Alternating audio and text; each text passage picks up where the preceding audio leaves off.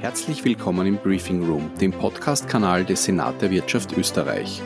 Auf diesem Kanal äußern wir uns zu allen Themen des Senats, lassen Senatorinnen und Senatoren zu Wort kommen und veröffentlichen Interviews mit Personen und Persönlichkeiten aus der österreichischen Wirtschaft sowie Mitschnitte unserer Veranstaltungen.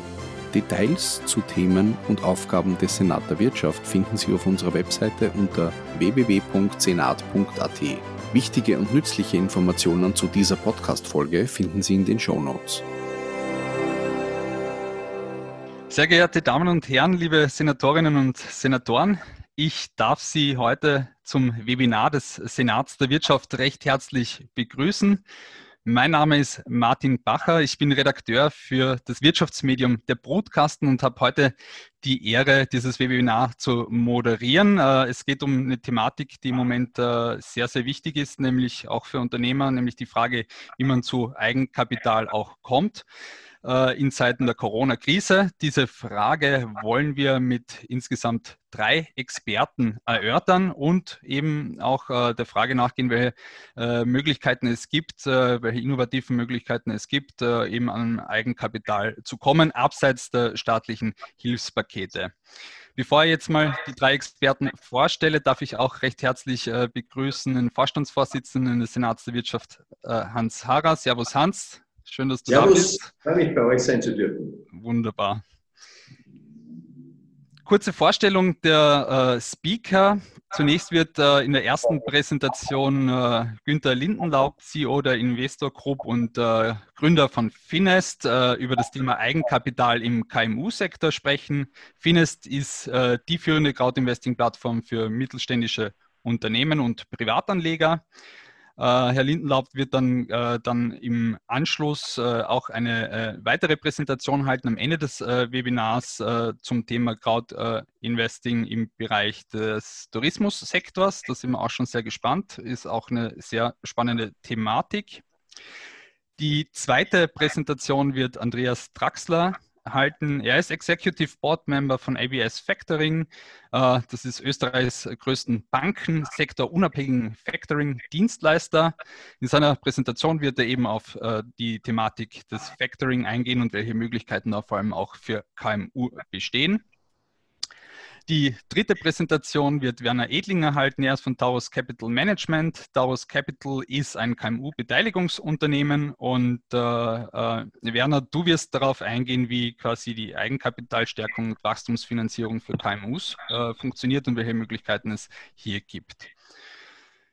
Bevor wir jetzt äh, auch in die Diskussion starten und äh, Hans, äh, ich dich bitte für die Eröffnungsworte, vielleicht noch ganz kurz zum Ablauf. Äh, diese Präsentationen, diese vier Präsentationen werden 10 äh, bis 15 Minuten dauern.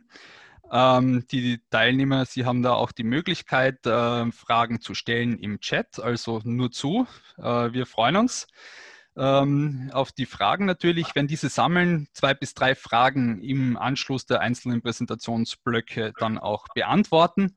Und für die übrig gebliebenen Fragen besteht dann am Ende des Webinars, äh, Webinars natürlich noch ausreichend Zeit, dass wir die dann auch hier behandeln.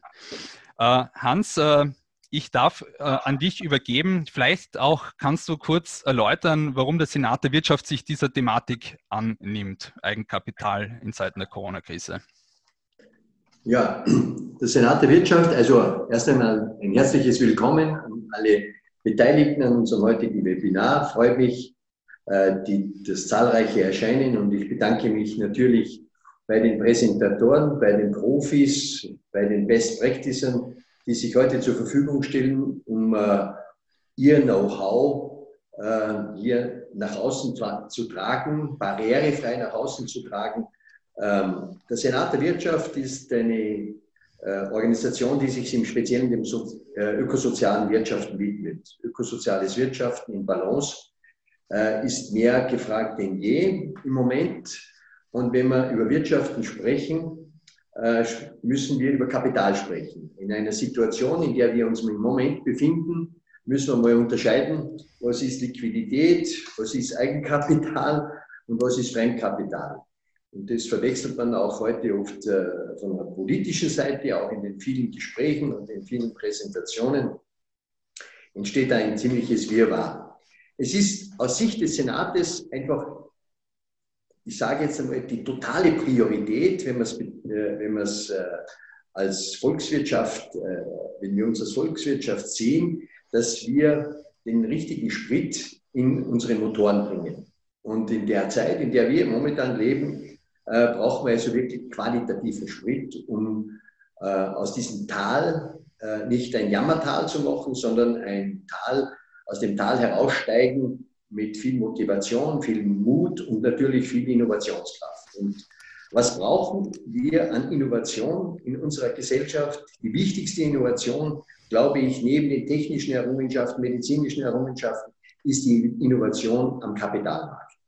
Innovation braucht wieder Freiraum, um gestalten zu können.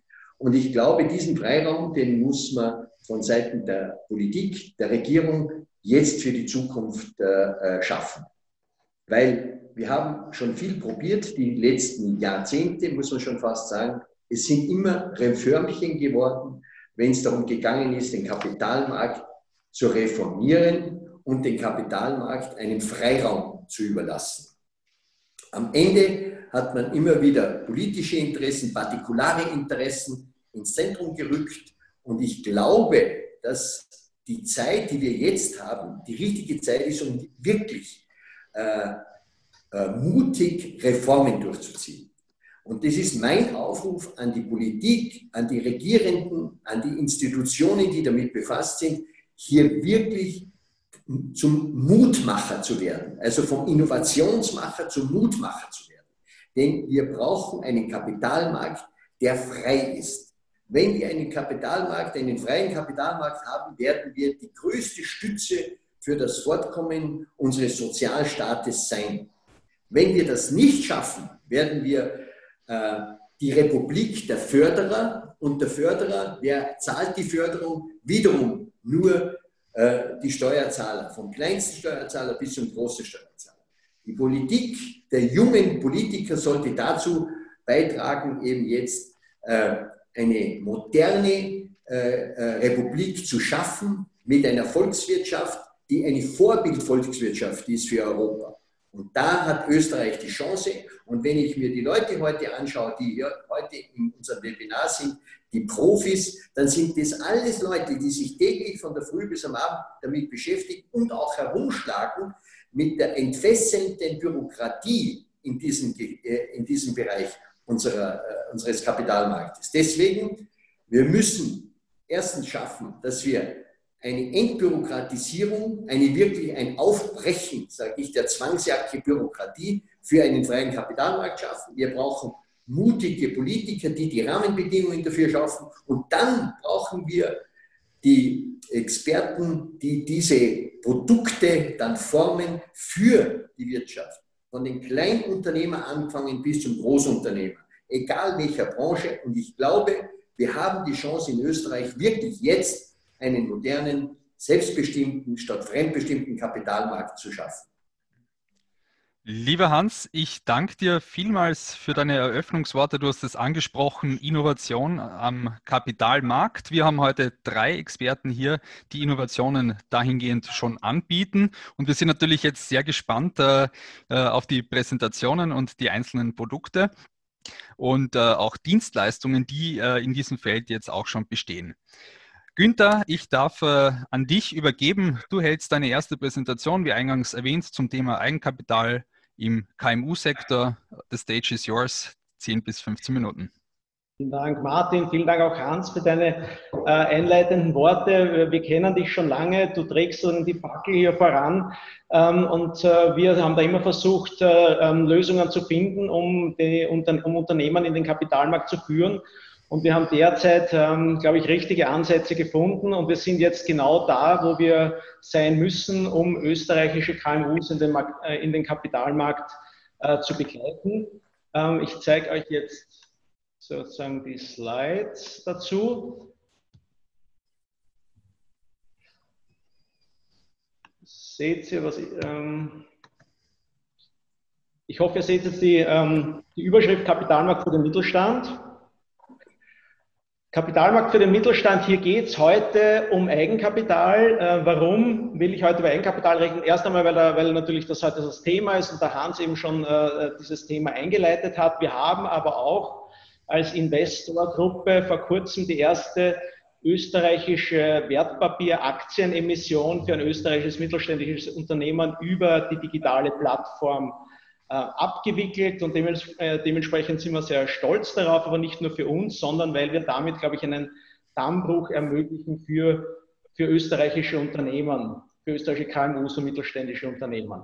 Die nächste Seite, da muss ich wahrscheinlich nicht wahnsinnig viel sagen, Hans, das sind Zahlen, die dir sehr bekannt sind. De facto sind ja fast alle österreichischen Unternehmen KMUs. Ähm, kaum ein Unternehmen ist börsennotiert, hat somit äh, äh kaum äh, Zugang bzw. keinen Zugang zu dem Kapitalmarkt, zur Wiener Börse. Ähm, und auf der anderen Seite schlummern viele Milliarden, 260 bis 290 sind die Zahlen, die kolportiert werden auf Sparbüchern und verhungern dort im wahrsten Sinn des Wortes. Und was die Wirtschaft braucht, was die KMUs brauchen, ist hier ein Bindeglied, das diese, das Kapital mit dem Bedarf der Unternehmen, Eigenkapital zu schaffen, zusammenführt. Und genau dieses Bindeglied wollen wir sein. Das ist unser Ziel. Vielleicht einmal ganz kurz, ähm, was ist Finest, was ist Investor? Äh, Finest ist eine Crowdfunding äh, äh, oder Crowdinvesting-Plattform, die vielleicht eine oder andere kennt.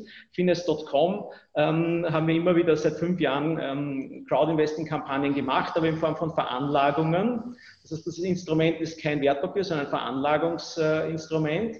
Und die Investor.com das ist eine in, äh, mit der finnischen äh, MIFID-Lizenz lizenzierte ähm, Plattform, die Aktien- und Anleihenemissionen begeben kann. Und wir können das als, äh, als gebundener Finanzvermittler über die ähm, österreichischen und den deutschen Markt jetzt auch eben in unseren Märkten ähm, anbieten für welche Aktien äh, oder für welche Eigenkapitalfinanzierungen ähm, sind wir derzeit gerüstet? Und ich glaube, damit haben wir schon ein sehr breites Spektrum zur Verfügung. Erstens einmal natürlich für AGs, ähm, die für, zweitens für GmbHs, was ganz wichtig ist, logischerweise, weil eben der Großteil der Unternehmen GmbHs sind oder GmbH und Co. KGs, über ein SPV AG ähm, als Investmentvehikel oder drittens für alle Gesellschaftsformen über Genussrechte und Genussscheine. Das heißt, wir sind hier dabei, dass er die ersten digitalen Genussscheine ähm, umzusetzen. Warum AG das macht, glaube ich, ist relativ äh, klar. Eine AG hat grundsätzlich, ist und grundsätzlich als AG gegründet, weil sie einen großen Wachstumspfad hat. Das heißt, das Unternehmen hat äh, Plan, ständigen Eigenkapitalbedarf, um eben zu wachsen und hier können wir über die Plattform, ähm, da reden wir in der Regel von Pre-IPO-Emissionen, ähm, aber auch für Emissionen von gelisteten Unternehmen können wir Aktienemissionen abwickeln äh, über, die investor.com. Das heißt, ähm, was kann man dazu tun? Wir können natürlich neben den Eigenkapitalbedarf, wir können natürlich auch ein Unternehmen vorbereiten auf ein Börsenlisting mit den zusätzlichen oder mit den damit verbundenen Vorteilen, Transparenz, Marketing, wenn man an der Wiener Börse zum Beispiel gelistet ist oder an einer, an einer anderen namhaften äh, Börse. Die Vorteile sind auch klar. Wir können so ein Unternehmen dementsprechend dann auch, wenn das noch nicht gelistet ist, auch für den Einstieg am Direct Market Plus Segment vorbereiten ähm, und, und somit börsenfit machen. Das machen wir an sich schon seit Jahren über, unser, über das Crowdinvesting, weil Crowdinvesting auf eine gewisse Weise so ein bisschen so ein archaischer, eine archaische Vorform von Aktien vom Kapitalmarkt ist. Und insofern sind die Unternehmen, die bei uns ein bisschen so trainiert haben, äh, schon ganz gut gerüstet. Auch der, im Umgang mit Investoren, so ein bisschen äh, Investor Relations kann man da auch schon testen. Und das ist eben jetzt sozusagen die nächste Stufe, die wir hier zünden können für die Unternehmen. So die meisten, wie gesagt, sind ja keine AGs, sondern das sind eben GmbHs und Co. Für die können wir ähm, äh, Special Purpose Vehicle als Investment Vehicle anbieten. Das können wir auch, das kommt auch aus unserem sozusagen aus einem Off-the-Shelf äh, äh, Produkt, das wir gemeinsam mit österreichischen, ähm, mit, einer, mit unseren österreichischen Anwaltspartnern ähm, entwickelt haben.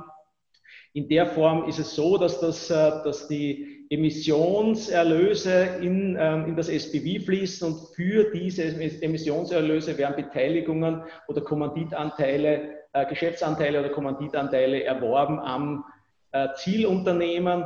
das ist dann interessant, wenn das Unternehmen eine relativ komplexe Struktur hat ähm, und wenn auch ein eingeschränktes Transparenzerfordernis oder Bedürfnis da ist. Äh, der Vorteil ist klar, es, bleiben aber die bestehenden Gesellschaftsstrukturen erhalten und äh, die, Spielregeln des Aktiengesetzes äh, herrschen in dem Fall nur im SPV und nicht in der GmbH oder GmbH und Co. KG. Das ist das zweite, aber das ist sicher ein spannendes Instrument, das wir auch jetzt sehen, als, als, als, als das, das derzeit von, von unseren Kunden derzeit am meisten nachgefragt wird, ist Genussrecht und Genussscheine. Viele von uns, Hans, äh, kennen äh, diese Produkte noch aus, aus, aus den 80er Jahren, sage ich einmal. Da haben wir das alles schon gehabt. Ähm, was wir halt jetzt tun, ist, wir digitalisieren diese Instrumente.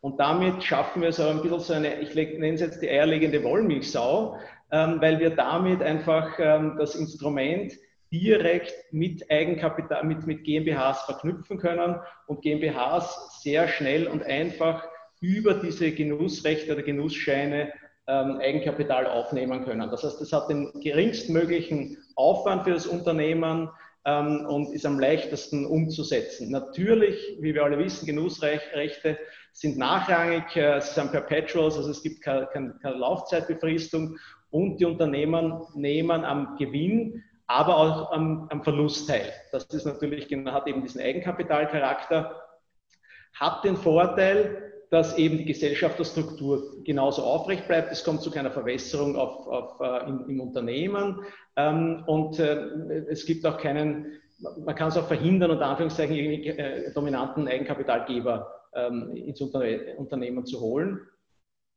Äh, das Genussrecht und Genuss, äh, der Genussschein, äh, das eine ist sozusagen das Recht, das andere ist das Wertpapier dazu, können als echtes Eigenkapital in der Bilanz dargestellt werden. Und äh, was ich jetzt noch nicht gesagt habe, ist, äh, am Genussrecht in der Regel hängen auch keine Stimm- und Mitspracherechte äh, für die Investoren. Das ist auch gar nicht gewünscht. Die wollen einfach am Erfolg des Unternehmens partizipieren und sind in der Regel nicht daran interessiert, äh, hier mitzusprechen und, und, und sich zu, ähm, das Unternehmen mit zu beeinflussen. Solange alles gut läuft. Natürlich ist immer alles, ist, ist alles einfach, aber das ist das, das, ist das Konzept. Und die, äh, die Publizitätspflichten, die wir natürlich aus dem Aktiengesetz gelten, ähm, äh, kennen, gelten hier auch nicht bei dieser Struktur. Was, äh, also eine kleine Case Study vielleicht noch, ähm, was wir, äh, wir haben einen Kunden, ein Unternehmen, der heißt, das ist die Biogena. Die, das Unternehmen wurde 2006 gegründet 2015 äh, hat das Unternehmen die erste Crowd-Investing-Kampagne über die Finest.com gemacht. Das war somit äh, auch das erste, damals das erste Unternehmen, das das Alternativfinanzierungsgesetz im September 2015 genutzt hat und hat her, äh, seither sehr viele Runden gemacht, hat somit, äh, wie ich schon erzählt habe, so ein bisschen auch Kapitalmarkt gelernt, von der Picke auch und in dem Umgang mit Investoren. Die haben ein vorbildliches äh, Investor Relations, da werden die Investoren über, äh, im Ad-Hoc-Prinzip über Neuigkeiten informiert, obwohl es eigentlich noch gar nicht äh, sozusagen ähm, nötig ist, weil es eben keine, keine börsengelistete Gesellschaft ist. Ähm, das Unternehmen hat 2019 eine AG gegründet, in dem Fall eine, Invest, eine SPV, eine Invest AG. Und für diese Invest AG haben wir jetzt im Mai die erste Aktienemission über die Investor abgewickelt. Innerhalb von fünf äh, Werktagen haben wir zwei Millionen Euro geraced für das Unternehmen.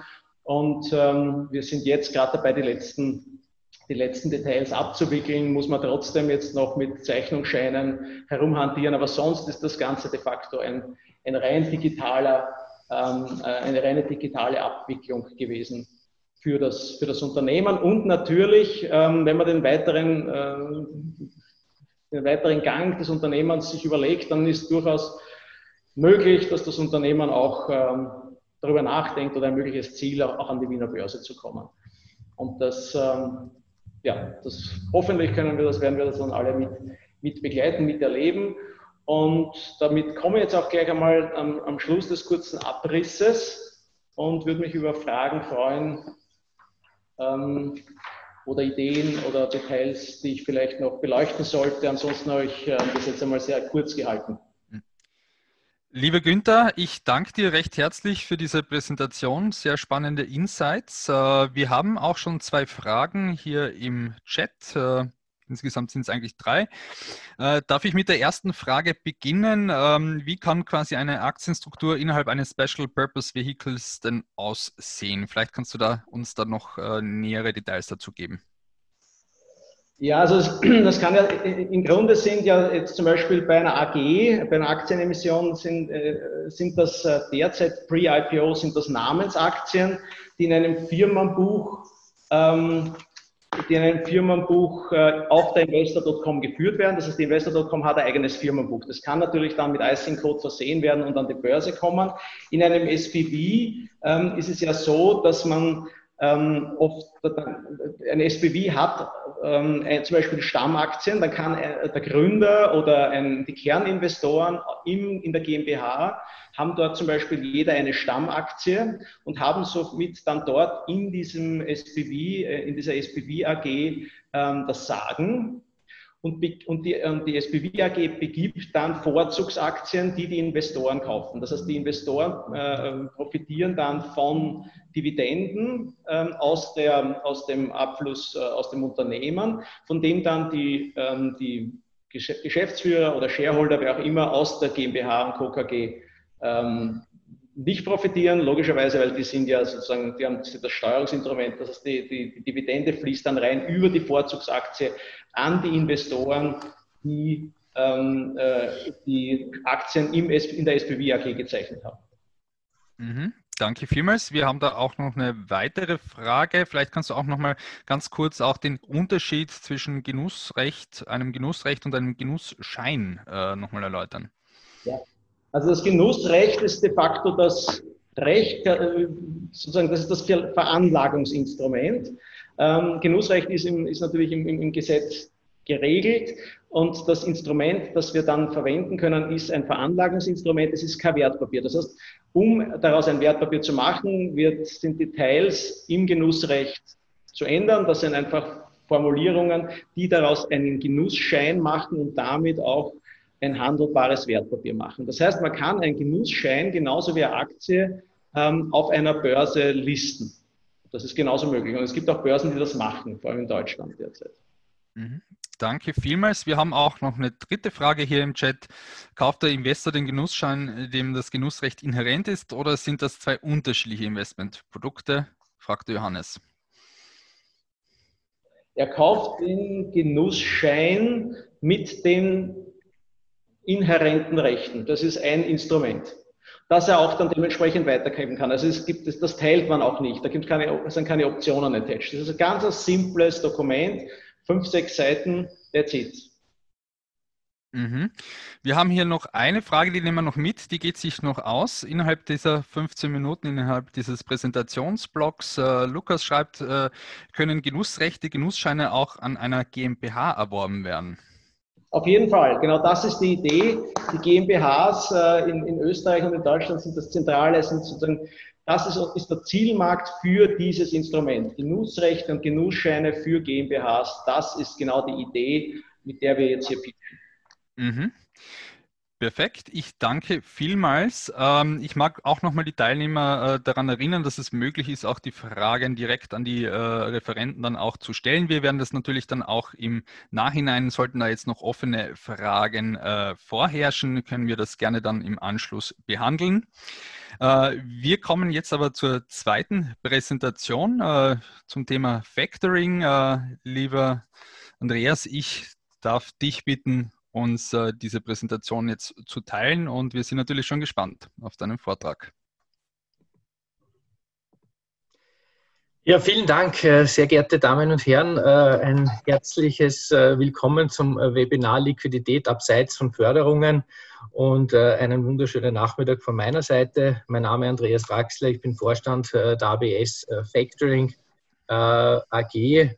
Wir sind äh, ja in Österreich eigentlich der einzige bankenunabhängige äh, Sektor und äh, haben uns hier sozusagen dem klassischen Klein- und Mittelstand verschrieben. Ähm, Hans Harrer hat schon erwähnt, ganz am Anfang, es geht auch um neben Kapital um das Thema der Liquidität. Und ich denke, gerade dieses ist sozusagen ja das, das Blut im Kreislauf eines jeden, eines jeden Unternehmens. Und äh, ich möchte Ihnen einfach jetzt sozusagen hier nicht jetzt erklären, was Factoring ist, sondern mich im Wesentlichen in meiner Präsentation sozusagen darauf zu konzentrieren, äh, wo in der Praxis Factoring eingesetzt werden kann.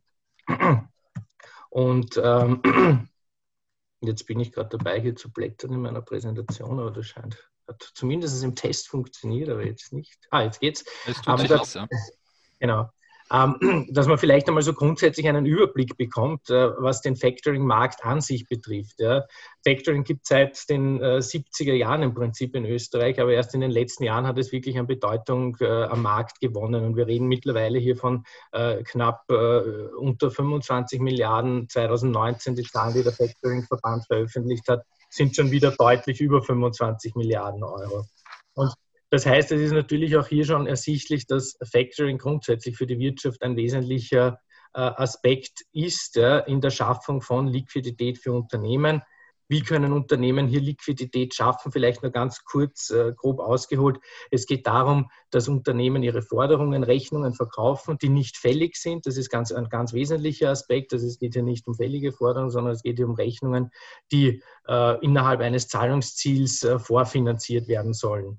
Entsprechend kauft der Faktor diese Rechnungen und kann hier sozusagen nach unterschiedlichen Modellen einerseits äh, die Finanzierung zur Verfügung stellen, andererseits aber sehr oft auch gerade im Klein- und Mittelbereich hier unterstützend mit ergänzenden Dienstleistungen wie Ausfallsrisiko abdecken beziehungsweise auch Debitorenmanagement dem Unternehmer unterstützen. Damit man sozusagen auch ein Gefühl bekommt, für wen eignet sich Factoring grundsätzlich. Ganz wichtig ist, wir sind wirklich der Faktor auch für das äh, klassische klein- und mittelständische Unternehmen. Das heißt, bis oder ab Jahresumsätzen 400.000, 500.000 Euro beginnend. Und auch ein wesentlicher äh, Inhalt unserer Lösungen ist, dass, es, dass wir nicht nur B2B-Forderungen, also Unternehmensforderungen finanzieren können, sondern auch B2C-Forderungen, das heißt auch Rechnungen, die an äh, Privatunternehmen gestellt werden. Ganz klar und ein wichtiger Aspekt sind da bei uns auch äh, Jungunternehmer, Unternehmensgründer, Startups, klassischerweise auch wachstumsorientierte Unternehmen, weil dort ja sehr oft auch die Herausforderung besteht, wie kann ich hier möglichst rasch auch Liquidität im Unternehmen wiederherstellen, obwohl ich sozusagen meine Leistung ja schon erbracht habe. Auch immer wieder ein Thema Factoring im Bereich der Restrukturierung und in Sanierungsfällen in der Vergangenheit sehr oft aus der Praxis heraus immer wieder auch ein Thema bei Unter über Unternehmensübergaben, weil hier sehr oft auch die, sage ich jetzt einmal, die Themen gemeinsam mit der Hausbank gelöst werden wollen, wenn sozusagen der Senior das Unternehmen verlässt, oft mit Sicherheiten verbunden und hier sozusagen der, der der Jungunternehmer oder der, der zu übernehmende äh, Unternehmer vor der Herausforderung steht, ja, welche Möglichkeiten an Besicherungen habe ich dann sozusagen? Und hier spielt Factoring auch immer wieder eine Rolle, sozusagen, dass man hier diese Betriebsmittelseite über Factoring darstellt. Im Wesentlichen ist Factoring eigentlich im, grundsätzlich für alle Branchen geeignet. Es gibt einfach ein paar wesentliche Themen, wo sozusagen Rechnungen bzw. Leistungen nicht wirklich in sich abgerechnet bzw. erbracht sind. Also dort, wo es um Teilrechnungen geht, ist Factoring kein Thema, aber überall dort, wo die Leistung und die Lieferung entsprechend gut abgrenzbar ähm, absolviert wird worden ist, äh, kann Factoring eingesetzt werden. Und da bin ich dann schon sozusagen auch ein bisschen bei den Praxisfällen ein Unternehmer, der sozusagen seit zehn Jahren ist eine namhafte Werbeagentur äh, im, im Westen von Österreich, einer unserer Kunden, der sozusagen die Herausforderung gehabt hat, dass er relativ stark gewachsen ist. Und wie man es aus der Praxis natürlich oft kennt, steht ja dann der Unternehmer auch vor der Thematik, dass er nur begrenzte Betriebsmittelfinanzierungslinien zur Verfügung hat. Und hier war sozusagen dann die Lösung, dass wir hier rund 8000 Rechnungen vom Unternehmen abgekauft, beziehungsweise in der täglichen Abwicklung auch abwickeln. Das sind rund 1100 Kunden bei rund 15 äh, Millionen Umsatz, die, die das Unternehmen erwirtschaftet.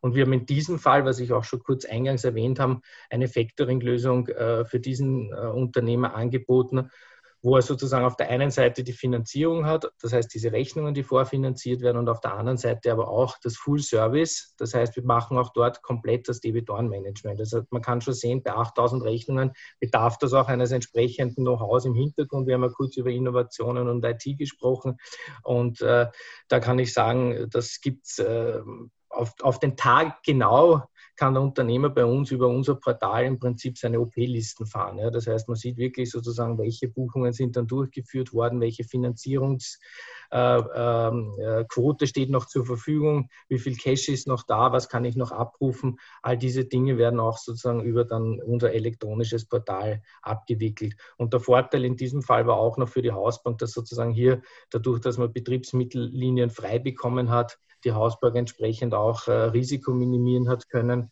weil nicht mehr so viel Kapital zur Verfügung gestellt werden hat müssen und somit eine ja, Win-Win-Situation eigentlich für alle entstanden ist, weil ja auch wieder Kapital vielleicht für Investitionen und so weiter frei geworden ist.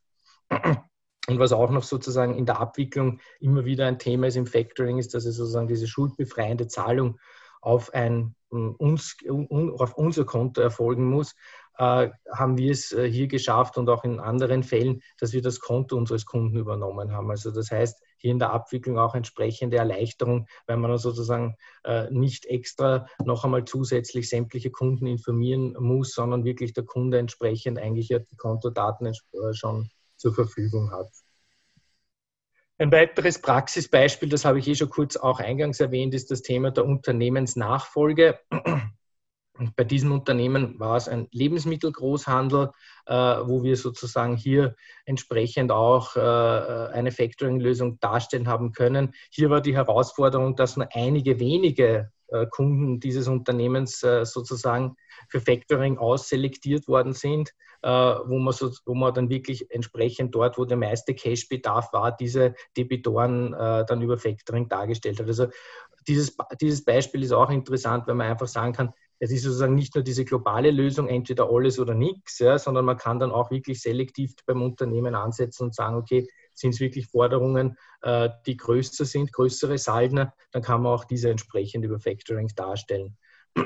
Bei dem Unternehmen ist unter anderem dann auch gelungen, die Eigenkapitalquote und das Rating zu verbessern, weil man einfach durch den Verkauf der Forderungen die Bilanzsummenreduktion äh, darstellen hat können und dadurch auch die Eigenkapitalquote sich erhöht hat ein, ein wesentlicher oder auch immer wieder ein Thema ist, ist, sind Umschuldungen, also auch dort äh, sozusagen, wo Unternehmen äh, sich neue Bankverbindungen suchen oder auf, auf äh, breitere Beine sich versuchen zu stellen, ist auch immer wieder die Herausforderung sozusagen der neuen, der neuen, des neuen Finanzierungspartners, äh, der noch keine Vergangenheit des Unternehmens kennt, zu sagen, okay, wie kann ich sozusagen hier überhaupt einsteigen? Und äh, Betriebsmittelfinanzierungen sind zumeist äh, eher diese Finanzierungen, die man nicht so gut besichern kann, äh, als wie jetzt eine Investitionsfinanzierung und äh, deshalb auch dort wieder Factoring als mögliche Lösung. Also man sieht schon, sage ich jetzt einmal anhand der Praxisfälle, wie, wie breit das Spektrum ist, um Factoring einzusetzen. Auch im Falle der Unternehmensgründung ein, ein, ein adäquates Mittel, wo wir sozusagen wirklich, im, in dem Fall ist es ein Spediteur, vom, von der ersten Rechnung an wegfinanziert haben, oder? Also das heißt, äh, unser Kunde hat die erste Rechnung direkt an uns verkauft und äh, wir haben finanziert und im Prinzip so diesen äh, Cashflow im Unternehmen begonnen mitzutragen und der Unternehmer hat im Prinzip von vornherein die notwendige Liquidität im Unternehmen zur Verfügung gehabt. Im Wesentlichen damit Sie, meine Damen und Herren, auch einen, einen, einen gewissen ähm, ja, äh, Anhaltspunkt äh, mitnehmen können, wo ist Factoring ein Thema, wo kann ich Factoring einsetzen, wie kann Factoring helfen. Und ich denke jetzt einmal bei, all Themen, bei allen Themen, die jetzt sozusagen schon angesprochen worden sind, ob das jetzt stark wachsende Unternehmen sind, ob das jetzt Unternehmen sind, die vielleicht äh, im Debitorenmanagement gewisse, äh, gewissen Aufholbedarf haben oder ob es jetzt Unternehmen sind, die auch aufgrund der, der, der herrschenden Krise in Liquiditätsschwierigkeiten gekommen sind. Also ich habe immer gesagt, das ist so ein Thema, es werden natürlich Garantien und Haftungen hergegeben, ja, aber irgendwann wird der Zeitpunkt kommen, wo auch diese zurückgezahlt werden müssen. Und ich denke mal, es ist auch sicher ein, ein, ein guter Zeitpunkt, sich jetzt schon wieder Gedanken darüber zu machen als Unternehmen, wie kann ich meine Liquidität entsprechend so aufstellen, um dann nicht wieder Gefahr zu laufen, sozusagen in ein Liquiditätsloch zu kommen, oder? Die Erfahrung ist, auch meine Erfahrung und Gespräche mit anderen Banken ist, es sind derzeit sämtliche Kreditlinien ja ausgenutzt und jetzt beginnen aber die Unternehmen ja wieder sukzessive zu produzieren und sind auf der Suche nach zusätzlicher Liquidität, oder? Und das wird dann die Herausforderung sein. Und sehr oft sind hier die Forderungen ein adäquates Mittel, um hier wieder entsprechend Liquidität dem Unternehmen zur Verfügung äh, zu stellen. Äh, wie gesagt, schon ganz kurz angesprochen, Vorteile, positive Auswirkungen für das Unternehmen. Einerseits kann es ein positives oder äh, Auswirkungen auf die, auf die Bilanz haben. Da hängt es auch immer ein bisschen von der Unternehmensgröße ab. Äh, muss man fairerweise sagen, je kleiner das Unternehmen, desto weniger wird es einen Einfluss auf die Eigenkapitalquote haben. Äh, ganz ein wichtiges Thema ist auch sozusagen, dass äh, ja, die, die, die, die Kreditlinien ja trotzdem für die Bank äh, zur Verfügung stehen, weil man ja sozusagen einen gewissen Teil der Finanzierung äh, von der Bank weggibt. Und äh, auch das Thema der, der, der, äh, der Übernahme des Kontos ist ein wichtiges in der Abwicklung. Ich habe das jetzt relativ rasch und in aller Kürze versucht, Ihnen ein bisschen näher zu bringen, was das Thema Factoring äh, äh, für Vorteile äh, dem Unternehmen bringt. Zusammengefasst sind sicherlich die Themen, ist es sicher das Thema der Liquidität und hier auch wirklich sozusagen ein, Appell meinerseits, hier rechtzeitig äh, äh darauf äh, zu achten, dass man sich auch um, mit alternativen Finanzierungsformen auseinandersetzt. Also ich sehe Factoring auch eine gute Kombination mit sämtlichen Eigenkapitalfinanzierungen, ob das jetzt der Crowdfunding, Crowdinvesting oder wie auch immer ist, was auch der Günther schon vorher erwähnt hat, weil es ja dort sehr stark um das Thema Kapital geht. Aber am Ende des Tages braucht ja das Unternehmen auch zusätzliche Liquidität und dort, gerade wo es vielleicht auch Unternehmen sind, die dann zusätzlich noch wachsen, ja, ist halt immer die Frage, kann ich dann auch noch zusätzliches Kapital aufstellen oder muss ich mal andere Wege suchen? Und äh, ich denke jetzt einmal, da kann man sich sicher auch ganz gut ergänzen. Ähm, wie gesagt, auch äh, sehr gerne stehe ich da jetzt für Fragen äh, zur Verfügung. Ähm, Sie finden auch auf der Präsentation, welche Ihnen dann auch im Nachgang zur Verfügung steht, noch einmal sozusagen den Blick auf unsere Webseite und ähm, würde mich freuen, da mit Ihnen in Kontakt zu treten und stehe jetzt für Fragen zur Verfügung. Vielen Dank für Ihre Aufmerksamkeit. Lieber Andreas, danke für deine Präsentation, auch sehr äh, anschaulich äh, rüber, rübergebracht mit diesen einzelnen Praxisfällen, äh, in denen Factoring auch zur Anwendung kommen kann. Äh, wir haben auch schon eine Frage hier im Chat, aber bevor ich die stelle, auch vielleicht noch, kannst du ganz kurz uns ein bisschen schildern, äh, wie hat es jetzt da in der Corona-Krise ausgesehen äh, mit der Nachfrage nach Factoring-Lösungen? Gibt es da einen Anstieg zu verzeichnen? Ja, also die Praxis zeigt, dass, also ich würde jetzt mal sagen, es sind zwei Themen. Oder auf der einen Seite haben wir natürlich ein bestehendes Kundenportfolio, wo wir schon gemerkt haben, dass die Umsätze entsprechend zurückgegangen sind. Was wir aber auch gemerkt haben, ist, dass äh, gerade die österreichischen Unternehmen sehr erfinderisch und flexibel sind und doch einige Unternehmen, nennen wir es jetzt mal im Textilbereich, dann begonnen haben, Masken zu produzieren und entsprechend Umsätze sogar wieder gestiegen sind. Also ich sage jetzt einmal, äh, da hat man natürlich äh, ein bisschen etwas abfedern können, aber sind die Umsätze beim Bestandsgeschäft natürlich zurückgegangen. Auf der anderen Seite muss man schon auch sagen, was das Neukundengeschäft betrifft, war jetzt nicht der große Run of Factoring zu Beginn der Krise, oder? Und ich glaube, auch hier war jeder Unternehmer mit sich selbst beschäftigt, sozusagen mal zu schauen, wie kann ich jetzt mich äh, äh, da gut aufstellen, wie kann ich mich gut rüsten, äh, wie komme ich zu Haftungen, wie bekomme ich zu Garantien, Kurzarbeit und all diese Themen, die ja in einer relativ kurzen Zeit da sozusagen äh, seitens auch der Politik zur Verfügung gestellt worden sind. Was wir aber jetzt merken, und das ist jetzt rund seit rund zwei, drei Wochen, wo man sozusagen ein bisschen jetzt sozusagen aus diesem Krisenmodus wieder beginnt, aufzuwachen, dass hier die Anfragen sehr stark steigen. Ja, also das, das, das kann man schon sagen, dass hier anscheinend jetzt ein bisschen Bewegung reinkommt und gerade immer, und ich war immer ein Verfechter davon, äh, die Krise nicht jetzt zu, zu, zu negativ zu sehen im Sinne von auszunutzen, sondern eher nach vorne zu schauen, äh, was für Möglichkeiten gibt es oder was für Möglichkeiten können wir auch als Bank, als ABS Factoring tun, um hier entsprechend auch den, dem, dem KMU, den Unternehmen zu helfen. Oder also wir zum Beispiel bei unseren Bestandskunden Zahlungsziele äh, verlängert bzw unterstützt bei Zahlungszielverlängerungen. Ja, das waren unsere Möglichkeiten, hier entsprechend die Liquidität auch den Unternehmen sozusagen zu strecken. Mhm.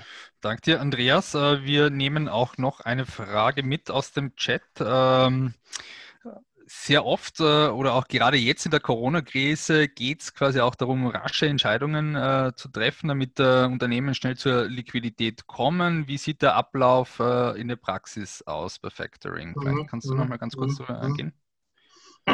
Also grundsätzlich, äh, man gibt es natürlich jetzt ein Thema, was wir auch in der, in, der, in der Krise festgestellt haben. Wir haben natürlich keine Vorortbesuche machen können, ja, aber auch selbst da, also jetzt einmal über diverse Meetings und so weiter, ist es uns gelungen, auch Abschlüsse äh, zu machen. Ähm, vielleicht gleich ein Praxisbeispiel. Wir haben äh, vorletzte Woche an einem Montag eine Anfrage bekommen eines Unternehmens. Wir haben dann entsprechend die wirtschaftlichen Unterlagen und so weiter zur Prüfung äh, erhalten und haben respektive genau eine Woche gebraucht am Montag, um den Unternehmern zuzusagen. Und am Dienstag hat er die Vertragsunterlagen am Tisch gehabt und am Mittwoch waren die, wäre, die, wäre die Möglichkeit bestanden, sozusagen die ersten Rechnungen einzureichen. Ja. Also äh, das ist uns natürlich bewusst. Ich kann jetzt nicht hier äh, sozusagen Factoring präsentieren, wenn ich im Nachgang auch nicht entsprechende äh, äh, Liquidität rasch zur Verfügung stellen kann, worum es geht. Oder? Also ich, mhm. ich sage jetzt einmal, man kann im Schnitt sicher mit ein, ein bis zwei Wochen rechnen, äh, dass sozusagen eine Lösung steht. Mhm. Danke vielmals. Äh, wir nehmen auch noch eine dritte Frage mit. Du hast es auch vorher schon ein bisschen angesprochen, unterschiedliche Modelle gibt es beim Factoring auch. Äh, welches Modell wird derzeit äh, sehr nachgefragt, sehr stark nachgefragt? Also was wir jetzt da merken, ist, äh, dass doch gerade bei den kleineren Unternehmen, ich sage jetzt mal so Unternehmen bis 5 Millionen Euro Umsatz, schon das Thema der Dienstleistungen auch im Vordergrund steht. Also jetzt nicht zwangsläufig nur die Finanzierung, sondern sehr stark das Thema, ich muss mich auf mein Kerngeschäft konzentrieren. Äh, ich brauche aber trotzdem sozusagen einen aktuellen Überblick über meine äh, offenen Posten und man wählt sozusagen dieses Gesamtpackage. Und was da wiederum interessant ist, ist auch, es sind zwar primär kleinere Unternehmen, aber es kommen auch immer wieder größere Unternehmen, die dann einfach sagen, Outsourcing zum Beispiel oder zahlt sich aus, dass ich mir jetzt noch einmal zusätzlich Mitarbeiter in meinem Debitorenmanagement Management aufbaue. Und ich denke, das wird auch sicherlich eine Herausforderung noch in der Zukunft sein, oder? Gerade dieses Thema Mahnwesen und so weiter sehr akkurat zu führen, oder? Und je kleiner das Unternehmen ist, Uh, umso mehr Liquidität, sage ich mal, im Verhältnis lässt dann der Unternehmer ja auch liegen, wenn er sich da nicht akkurat darum kümmert. Danke vielmals, Andreas. Uh, vielleicht auch noch, wenn es uh, weitere Fragen gibt, gerne einfach reinschreiben. Wir haben am Ende des Webinars genügend Zeit, um die zu behandeln.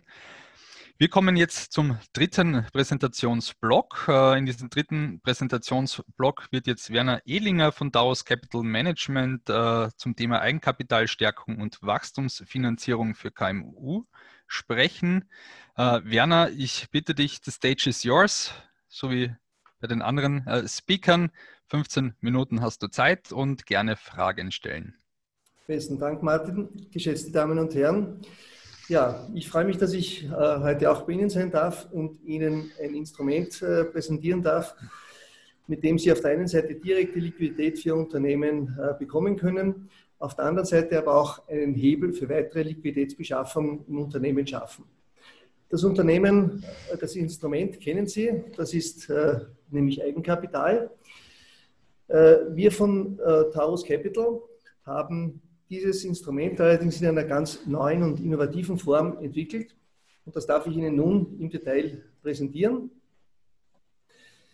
Diese neue Form der Eigenkapitalbeteiligung äh, nennen wir Equity 2.0, weil es gänzlich anders ist als klassische Beteiligungsmodelle, die Sie vielleicht bisher kennen. Was wir tun, ist, dass wir Ihnen Eigenkapital zur Verfügung stellen können, Eigenkapital in Form von Nachrangkapital und damit natürlich äh, als eine Form, die ihr Eigenkapital, ihr wirtschaftliches Eigenkapital entsprechend stärkt. Wir übernehmen aber keine Anteile an Ihrem Unternehmen, sondern wir investieren in äh, Ihr Unternehmen und die Gegenleistung, die wir bekommen, ist ein kleiner Anteil am Umsatz für einen definierten Zeitraum. Dieser Zeitraum, ich werde es Ihnen später dann auch noch einmal präsentieren im Detail, ist im Regelfall zwischen fünf und acht Jahren. Mit diesem Instrument sind natürlich keinerlei Sicherheiten äh, verbunden. Sie brauchen also keine Unternehmenssicherheiten hier zur Verfügung stellen. Nachdem es Nachrangkapital ist, sind wir auch sehr stark abhängig von der entsprechenden wirtschaftlichen Entwicklung Ihres Unternehmens.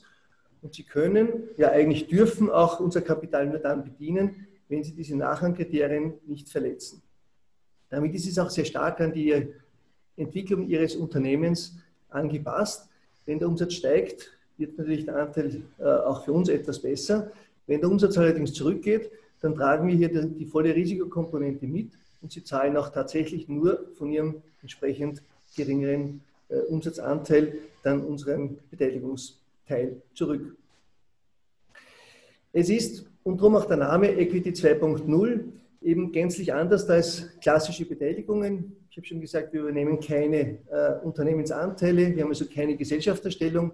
Das heißt, es braucht ja auch keine Bewertungsdiskussionen, äh, wie viel man für das Investment auch hier tatsächlich bekommt. Äh, es braucht auch keine letztlich hier entsprechende äh, Rückfragen oder Zustimmungen von unserer Seite für die wesentlichen Entscheidungen in Ihrem Unternehmen. Sie bleiben also weiter vollkommen eigenbestimmt, anstatt wie es sehr oft auch bei Eigenkapitalbeteiligungen der Fall ist, doch auch teils fremdbestimmt. All das fällt bei uns weg. Und das wesentlichste Kriterium mit unserer Beteiligung ist auch ein ganz klares Abschichtungsmodell verbunden. Sie wissen also, dass Sie am Ende der äh, vereinbarten Laufzeit letztlich uns als Partner auch wieder zu klaren äh, Konditionen äh, verlieren werden. Es braucht also keinen Exit hier, es braucht keinen gemeinsamen Unternehmensverkauf, wie es bei typischen Beteiligungen verbunden ist. Es braucht auch keine Rückzahlung mehr am Ende letztlich äh, unserer Partnerschaft.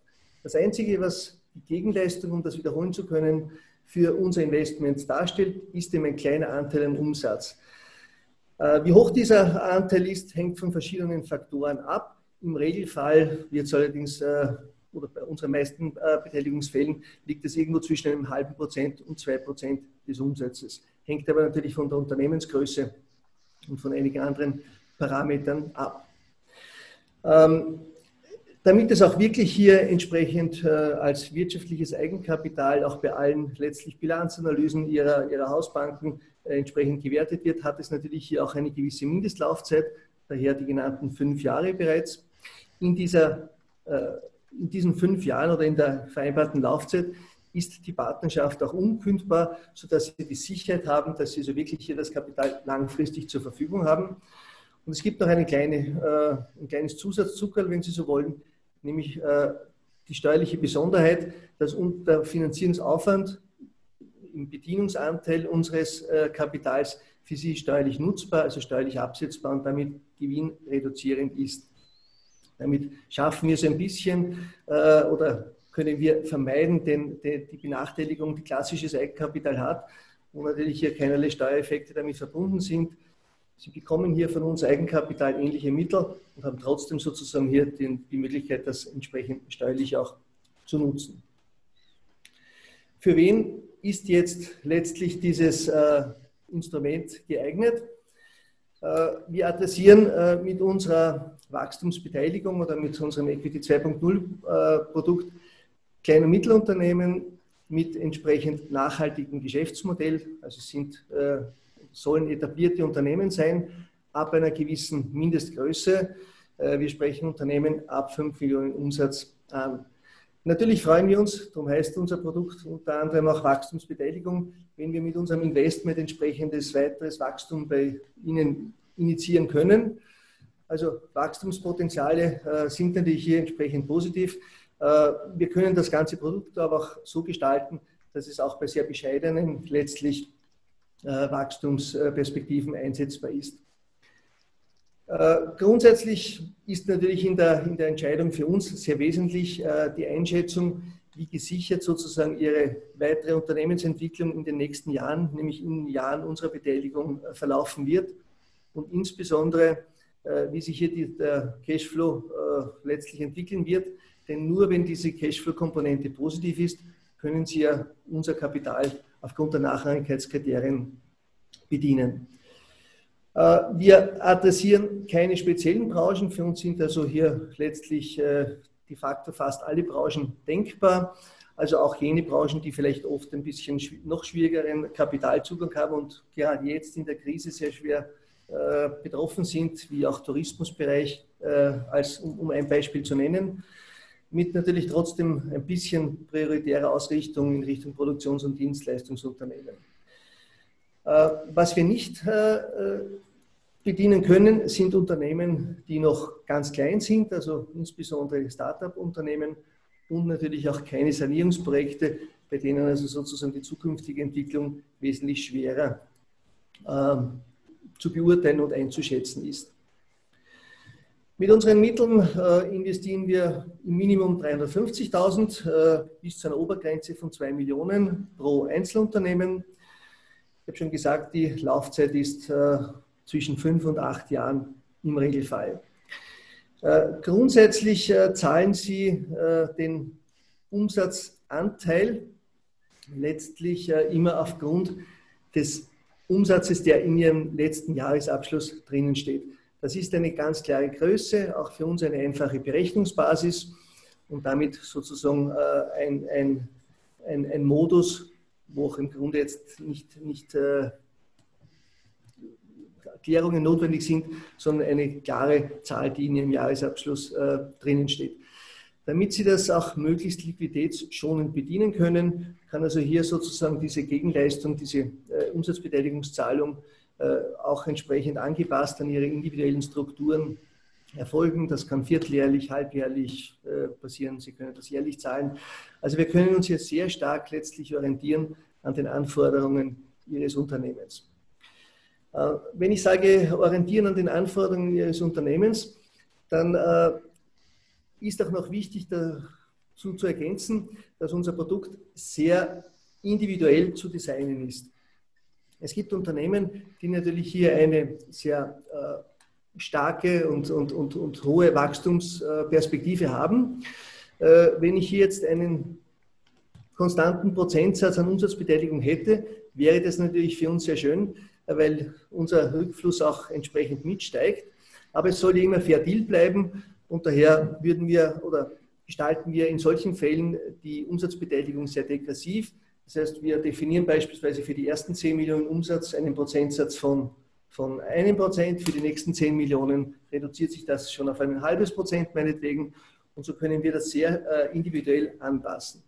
Wir können auch letztlich hier äh, das so gestalten, dass de facto äh, in den ersten Jahren nur, ein sehr geringer, äh, nur eine sehr geringe Umsatzbeteiligung wirksam wird und erst am Ende sozusagen diese Komponente steigt.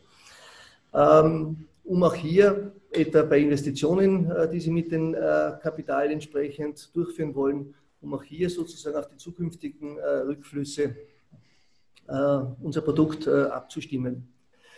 Was ganz wichtig ist mit unserer Umsatzbeteiligung, ist, dass die Gegenleistung ausschließlich dieser, dieser Anteil am Umsatz ist. Ich habe vorhin schon in einem Nebensatz gesagt, es gibt es am Ende keine zusätzliche Rückführung oder ergänzende Abschichtung. Die bekommen also nur diese äh, Umsatzbeteiligung. Dementsprechend braucht sozusagen diese Umsatzbeteiligung auch den sogenannten Tilgungsanteil. Also in den 2%, äh, um wieder dieses Beispiel zu nehmen, wäre sozusagen schon eingepreist, dass Sie hier das Kapital zurückführen und dass hier natürlich auch eine entsprechende Verzinsung äh, für uns mit, mit äh, involviert ist. Äh, also ich glaube, das sind die ganz wesentlichen Punkte, die ich hier noch einmal unterstreichen möchte. Es ist sehr individuell äh, letztlich gestaltbar und es ist eben ganz anders als klassisches äh, Eigenkapital. Ähm, vielleicht damit Sie auch noch ein, ein besseres Bild äh, haben von typischen Anlässen, wo wir unsere Beteiligungen einsetzen oder bei welchen Anlässen es von Unternehmen nachgefragt wird natürlich einmal in allen Fällen von, wo es um Wachstumsfinanzierung geht. Egal, ob Sie hier eine größere Investition vorhaben, wo im Regelfall ein Eigenkapitalanteil letztlich im gesamten Finanzierungsmix notwendig wird, äh, sonstige Expansions äh, letztlich äh, Pläne, die Sie verfolgen wollen.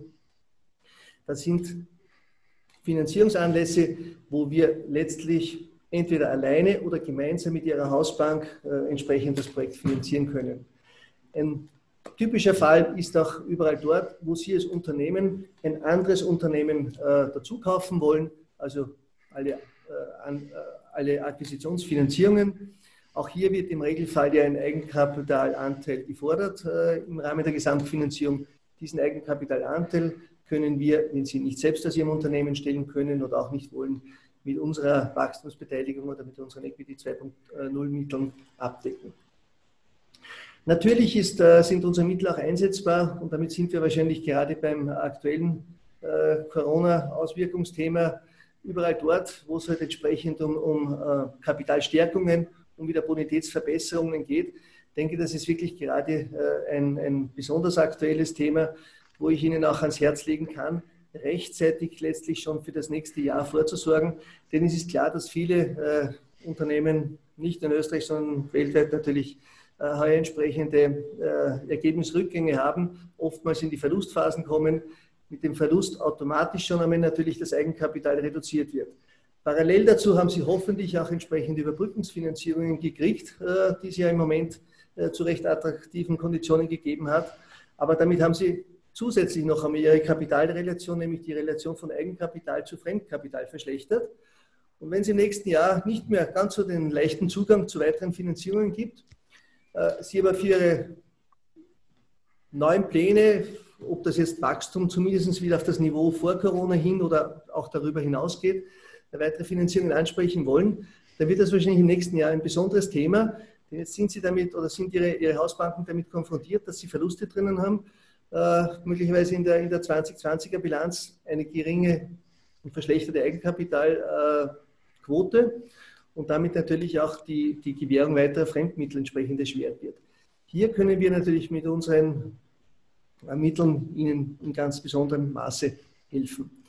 Äh, ein Sonderfall, den ich aber auch nicht unerwähnt äh, lassen möchte, ist, wir haben auch schon in jenen Fällen investiert, wo Unternehmen eine sehr attraktive Entwicklung gehabt haben, die begleitet ist davon, dass es also in den nächsten Jahren durch eine sehr gute Unternehmensentwicklung entsprechende Wertsteigerungen des Unternehmens gibt und damit sozusagen diese Unternehmen unsere Mittel genutzt haben, um Anteilsveränderungen oder die Aufnahme eines weiteren äh, Finanzpartners, den Sie wahrscheinlich bei Ihren großen Wachstumsperspektiven irgendwann brauchen, zumindest einmal für zwei, drei, vier Jahre hinausschieben zu können, weil Ihr Unternehmen einfach, wenn Sie Ihre Pläne erreichen, zu einem späteren Zeitpunkt viel mehr wert sein wird und Sie damit für das gleiche Kapital einfach geringere Anteile nur abgeben müssen. Der Prozess äh, ist obwohl es hier natürlich hier um Eigenkapital geht, trotzdem ein relativ einfacher und auch, glaube ich, recht, recht kurzer. Also im Regelfall können wir vom Erstgespräch, vom Erstkontakt bis zur tatsächlichen Kapitalauszahlung können wir das in, in einem Zeitraum von vier bis sechs Wochen abwickeln. Grundsätzlich brauchen wir für eine Erstbeurteilung natürlich einmal Erstinformationen über die Geschäftsentwicklung Ihres Unternehmens. Das sind in ganz speziellem Maße für uns natürlich Ihre letzten Jahresabschlüsse und insbesondere auch Planungen, Planzahlen, Unternehmensplanungen für die nächsten Jahre. Auf dieser Basis äh, und natürlich auf, auf, äh, nach, nach einem ersten auch persönlichen Kennenlerngespräch erstellen wir ein indikatives Angebot ähm, und schließen dann in weiterer Folge einen ersten Vorvertrag, also ein Termsheet mit Ihnen ab. Äh, danach gibt es dann eine sehr vereinfachte Due Diligence, also eine vertiefte äh, letztlich Investmentprüfung und es kommt dann zum, äh, zu den Endverträgen, zu, zum endgültigen äh, Closing und zum, zur Partnerschaft und zur Auszahlung des Kapitals. Ja, äh, das war es in, in, aller Kürze. Ich könnte Ihnen noch ganz viel erzählen, aber ich weiß, es ist schon später Nachmittag und die Aufmerksamkeit ist möglicherweise auch schon ein bisschen äh, schwieriger. Ich würde mich freuen, wenn Sie sich äh, direkt an, uns wenden unter www.tauruscapital.com. Äh, bei allen Fragen, wo es um Ihre Bonitätsverbesserung geht, wo es um Kapitalstärkung geht oder auch sonstige letztlich Finanzierungsangelegenheiten. Ich denke, dass wir letztlich hier äh, eine interessante gemeinsame Lösung für Sie finden können. Sie haben hier auch noch einmal die Kontaktdaten eingeblendet. Äh, nachdem diese Präsentation auch verteilt wird, haben Sie dann also die auch wahrscheinlich in, Ihrem, in Ihrer Mailbox demnächst. Ähm, aber unter daoscapital.com finden Sie natürlich auch all unsere weiteren Kontaktdaten. Besten Dank. Lieber Werner, ich danke dir recht herzlich. Wir nehmen mit, äh, dieses Instrument äh, zeichnet sich auch durch eine gewisse Flexibilität aus und auch danke, dass du die Anlassfälle da auch sehr äh, gut geschildert hast uns. Wir haben hier schon auch eine Frage im Chat. Ähm, ich darf die jetzt direkt auch an dich stellen, bitte. Wonach richtet sich die Höhe der Umsatzbeteiligung?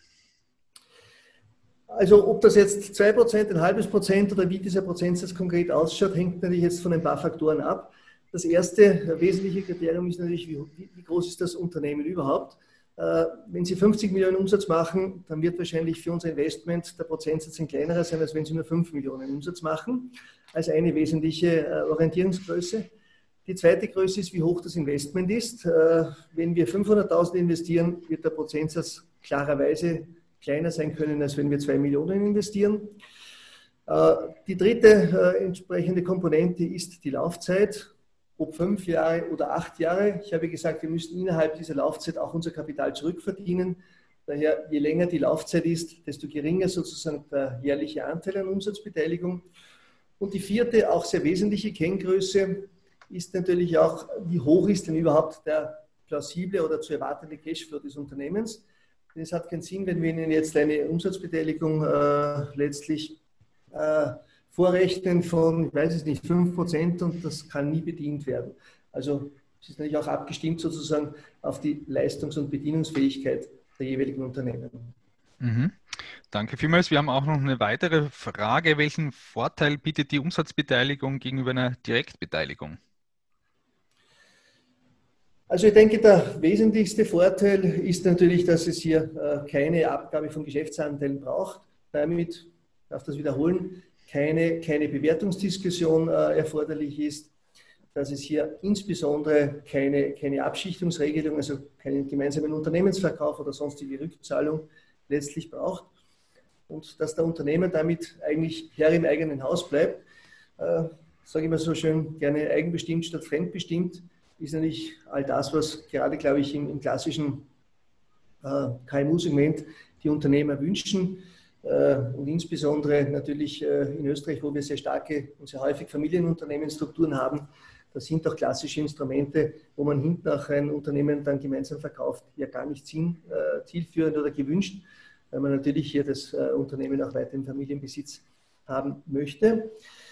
Ähm, der nächste kleine Vorteil ist natürlich auch die genannte steuerliche Absetzbarkeit und ja, eben, eben ich glaube, der, der, wesentlichste Punkt, keine, keine Abschichtung äh, erforderlich. Mhm. Äh, weitere Frage, muss das Beteiligungskapital am Ende zurückbezahlt werden? Nein, habe ich schon gesagt. Also mit mhm. dieser jährlichen Umsatzbeteiligung äh, ist bereits sozusagen diese, wenn Sie so wollen, fiktive äh, Kapitaltilgung äh, auch inkludiert. Also es mhm. braucht ausschließlich nur diesen jährlichen Umsatzanteil. Und letzte Frage zu diesem Präsentationsblock. Ähm, wie ist die Umsatzbeteiligung in der Bilanz abzubilden? Also es ist wirtschaftliches Eigenkapital und damit das auch äh, sofort in den Bilanzen ersichtlich ist, äh, empfehlen wir, dass, äh, unsere Beteiligung als eigene Bilanzposition zwischen Eigenkapital und Fremdkapital abzubilden, als äh, Hybridkapital, als äh, Mezzaninkapital, wie immer Sie das wollen aber so, dass es sofort ersichtlich ist. Grundsätzlich könnten Sie es natürlich auch, nachdem steuerlich äh, absetzbar ist und damit steuerlich als Fremdkapital gewertet wird, auch unter den sonstigen Verbindlichkeiten ausweisen und im, An im Anhang auf die Nachrangfähigkeit äh, hinweisen. Ich denke, dass das aber nicht transparent genug ist. Daher empfehlen wir immer, das ist äh, sozusagen auch die erste Priorität, dass es als eigene Bilanzposition im Sinne von Bilanzklarheit und Bilanzaufhellung ausgewiesen wird.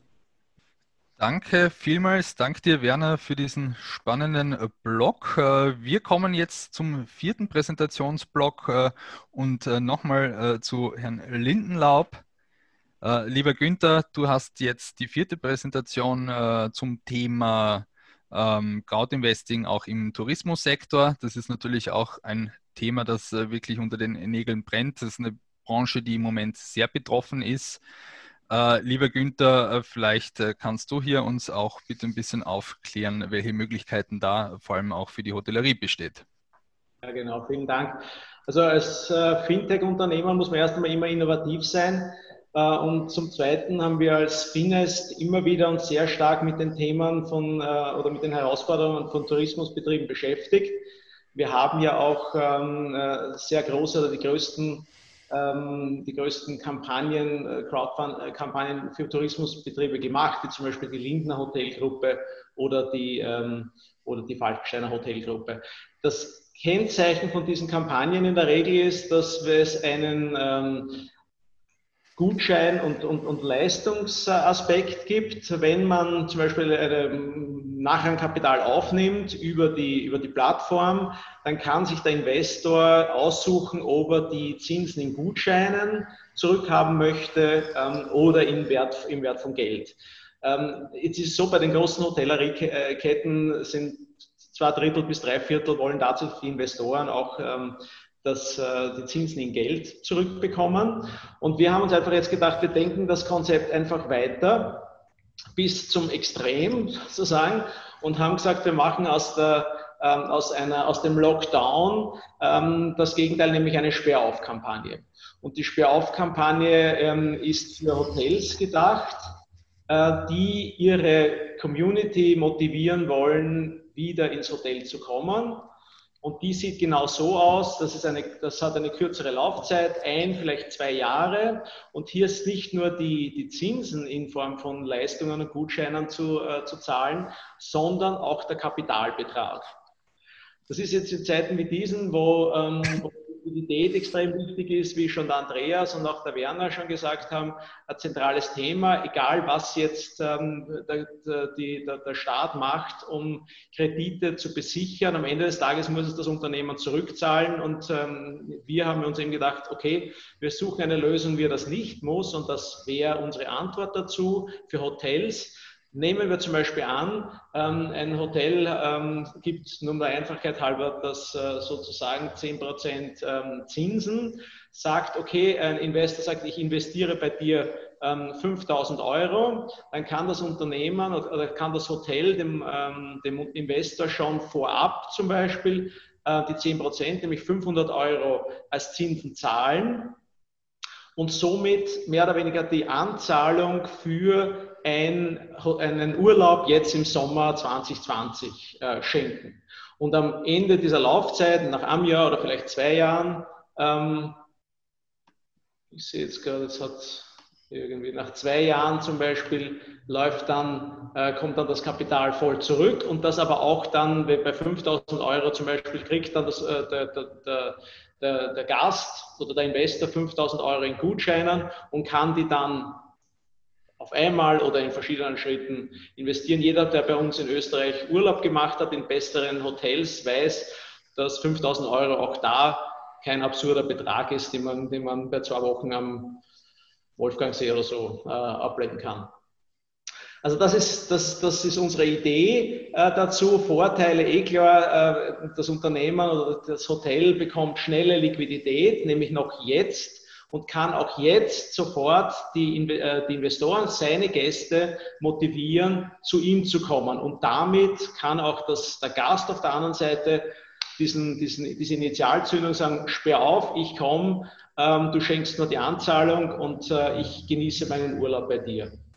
Wir wollen damit natürlich auch die Community stärker zusammenbringen zwischen Hotel und den Gästen, hier eine stärkere Verantwortung füreinander äh, zeigen. Gerade wenn man an Urlaub, an Urlaub in Österreich denkt, ist das, glaube ich, sehr zeitgemäß. Und ähm, natürlich kann das äh, Hotel das mit allen möglichen zusätzlichen Themen äh, verbinden. Ähm, äh, wie gesagt, Rabatte, Früh, Frühbucher, Boni etc. Und äh, am Ende des Tages ist das, auch wenn das jetzt zum Beispiel äh, der Einfachheit halber 10 Prozent sind, dann ist es immer noch ähm, äh, für, das, für das Hotel äh, günstiger, das so abzuwickeln, weil es eben seine Leistung ähm, erbringt und kein, kein Geld dafür in die Hand äh, legen muss. Wir gehen grundsätzlich davon aus, dass äh, wir das in zehn Wochen abwickeln.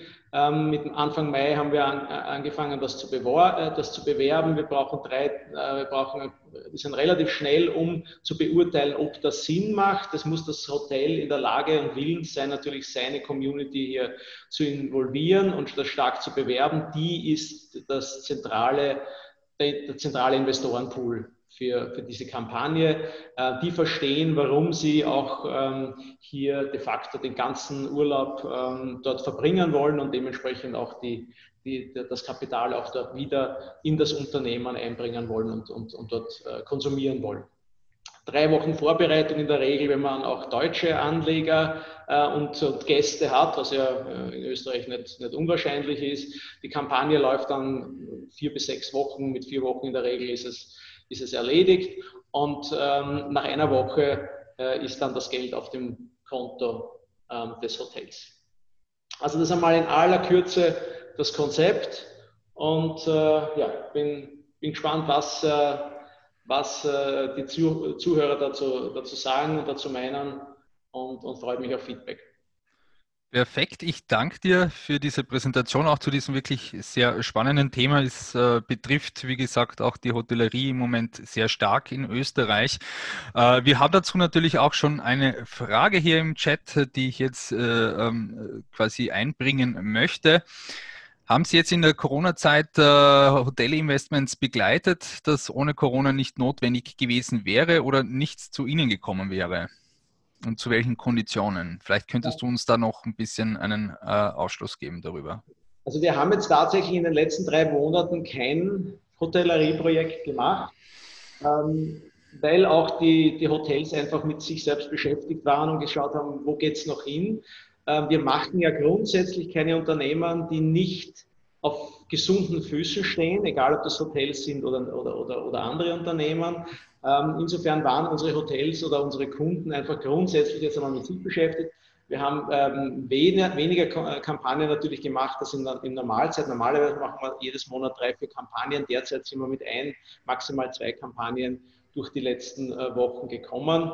Und das ist auch so okay, aber wir spüren jetzt natürlich diesen Nachholbedarf und wir spüren jetzt die, die steigende Nachfrage von Unternehmen, aber auch sehr viel aus dem Tourismusbereich, die jetzt sagen, okay, jetzt müssen wir uns einfach wieder vorbereiten auf die, auf das, äh, nicht auf die Zeit danach, weil es ist natürlich noch nicht wirklich alles überstanden, aber ähm, man muss jetzt wieder äh, die positive Energie entwickeln, weil man einfach auch als Tourismusort, als, als Gastgeber hier positive Energie ausstrahlen muss. Ich glaube, alle sind urlaubsfähig äh, äh, oder urlaubsoffen und dementsprechend ist Österreich als Urlaubsland äh, hat die, einfach die Verpflichtung und wir als, als, als Finanzierungsplattform die Verpflichtung, da eben das auch dementsprechend zu unterstützen. Eine weitere Frage hier auch noch, äh, zu welchen Konditionen wird das vergeben? Die Couponhöhe wird da jetzt nachgefragt auch. Vielleicht kannst du uns da auch ein bisschen äh, nähere Details nennen dazu. Gerne. Bei uns äh, auf der Finest, wer sich das noch nie angesehen hat, laufen in der Regel äh, Auktionen. Das heißt, es gibt eine äh, Zinsbandbreite, die wir zur Verfügung stellen. Ähm, und ein Anleger kann dann einen, einen, einen Zinssatz sich wünschen und äh, ähm, im Idealfall bekommt er das dann auch. Also ich sage jetzt einmal, wenn die von, von 2 bis 10 Prozent Zinsbandbreite ist und die Million, die äh, der Investor sucht oder das, Entschuldigung, das Unternehmen sucht, kommt bei 8 Prozent oder 6 Prozent zustande, dann äh, bekommen alle die 6 Prozent und weniger geboten haben die 6 Prozent und jeder, der mehr als die 6 Prozent geboten hat, fällt in dem Fall durch. Also es ist auch ein bisschen eine, ein Spiel dabei, aber das gehört eben zum, zum Finest. Mhm. Äh, Manfred äh, im Chat fragt dann auch noch, quasi, wie verdient die Finest dabei und was bekommen sie von wem? Also wir verdienen vom, ähm, vom eingesammelten Volumen bekommen wir vom Unternehmen 2,75 Prozent und wir bekommen aber auch vom Investor einen Prozent auf das investierte Kapital. Mhm, perfekt. Danke vielmals. Gibt es äh, noch Fragen? Jetzt besteht die Möglichkeit, äh, die Fragen zu stellen. Ansonsten kann man die auch natürlich auch an, äh, äh noch hier reinschreiben. Äh, wir nehmen die dann auch mit. Eine Frage haben wir hier noch. Äh, eine Frage an den Herrn Edlinger. Gab es bei Ihnen schon einen Corona-Abschluss? Wir haben in der, der Corona-Zeit natürlich jetzt auch keinen Abschluss gehabt, denn jetzt wurde ja mit Liquiditätsbedarf bei den diversen Unternehmen durch die ja, umfangreichen Überbrückungsfinanzierungen gedeckt. Äh, aber wir merken also jetzt äh, verstärkt auch wieder die, die Anfragen und äh, haben aktuell drei Angebote draußen, die wir in den nächsten Wochen vermutlich abschließen werden. Mhm. Perfekt. Wir haben hier auch noch eine Frage an den Herrn Draxler. Andreas, lieber Andreas, bitte einmal dein Mic ist an. Perfekt. Äh, wie haben Sie die Nachfrage nach Liquidität und damit verbundenen Factoring in den letzten Corona-Wochen erlebt? Das war, ja, vielleicht noch einmal, äh, wie ich schon kurz erwähnt habe, es war interessant, also dort, wo wir geglaubt haben, jetzt wird der Peak oder die, die mhm. Nachfrage steigen, äh, gerade am Anfang, war es eigentlich nicht so. Da haben wir dann eher das Gefühl gehabt, oder auch von unseren Finanzierungspartnern, dass die Unternehmen primär mal schauen, sozusagen diese staatlichen, politisch äh, äh, vorgegebenen oder möglichen äh, Unterstützungen zu bekommen, oder sei das jetzt Garantien, Haftungen, Kurzarbeit, äh, was auch immer da am Tapet war. Und in weiterer Folge merken wir es aber jetzt, oder ich sage jetzt mal so in den letzten drei, vier Wochen ist die Nachfrage nach, äh, wirklich gestiegen bei uns im Haus, oder? Äh, aus den unterschiedlichsten Kanälen, oder? Also ob das jetzt einerseits äh, äh, direkt Anfragen der Unternehmen sind oder von unseren Partnern, die aus dem Bankenbereich auch sind, sehr stark. Ja. Mhm. Eine weitere Frage haben wir auch äh, an dich, Andreas, gerade im Zusammenhang mit anderen äh, Lösungen zum. Eigenkapitalaufbau. Wie wir eben auch gehört haben, äh, wo siehst du da die Vorteile vom Factoring? Ja, also ich sage es jetzt mal, jetzt kann, jetzt kann ich sogar ein praktischen Beispiel vielleicht erwähnen, weil der Günther zuerst erwähnt hat, äh, Crowd, Crowdfunding sozusagen mit der Hotellerie oder Gastronomie. Also wir haben selbst auch Klienten, äh, die, die, bei uns im Hotelbereich tätig sind, ja, wo es im Prinzip darum geht, äh, sehr oft, dass dort ja, Veranstaltungen gemacht werden und so weiter, Events, ja, das was halt jetzt mittlerweile total ausfällt, aber trotzdem und dort sozusagen dann auch wieder äh, entsprechende Rechnungen an Unternehmen gestellt werden mit, mit Zahlungszielen also und, und dort auch einfach vorfinanzieren. Also ich denke jetzt einmal, es gibt sehr viele Möglichkeiten, auch beim Herrn Edlinger sage ich jetzt einmal, wird es wahrscheinlich Möglichkeiten geben, ja, wo man sozusagen sagt, Nebenkapital, aber auch um, das, um, um den Cash sich zu kümmern oder um die Liquidität zu kümmern. Also ich denke, da kann man sicher äh, gute Möglichkeiten finden, oder wo man sich einfach auch gut ergänzt. Mhm. Und auch welche vielleicht abschließend noch persönliche Tipps, die du auch Unternehmen jetzt mitgibst äh, in Bezug auf Factoring? Ja, in Bezug auf Factoring oder grundsätzlich vielleicht zum Thema Liquidität. Äh, ich denke mal, es ist jetzt, jetzt all, allerhöchste Zeit, dass man sich einmal darum kümmert, nicht sozusagen die Finanzierung nur auf ein, ein Bein zu stellen, ja, äh, sondern wirklich sozusagen auf mehrere Beine und sich wirklich rechtzeitig auch darum zu kümmern, sozusagen auch was jetzt die Zukunft nämlich betrifft, ja, äh, äh, was wir heute eh schon gehört haben, dass vielleicht Garantien und Haftungen ja, also nicht vielleicht, sondern sicher auch wieder mal zurückzuzahlen sind, oder? Dass man jetzt schon wieder drauf schaut, dass man in der Planung und so weiter, wie viel Kapital werde ich brauchen, wie viel Liquidität werde ich brauchen und so weiter. Oder also ich sage jetzt einmal, wenn sämtliche Maßnahmen, Stundungen der Krankenkasse und und und einmal vorbei sind, oder? Also das ist ja alles im Prinzip Cash, sage ich jetzt einmal, was ja nicht äh, äh, abgeschrieben ist. Also das will, will ja wieder wer zurückhaben, nehme ich an. Mhm.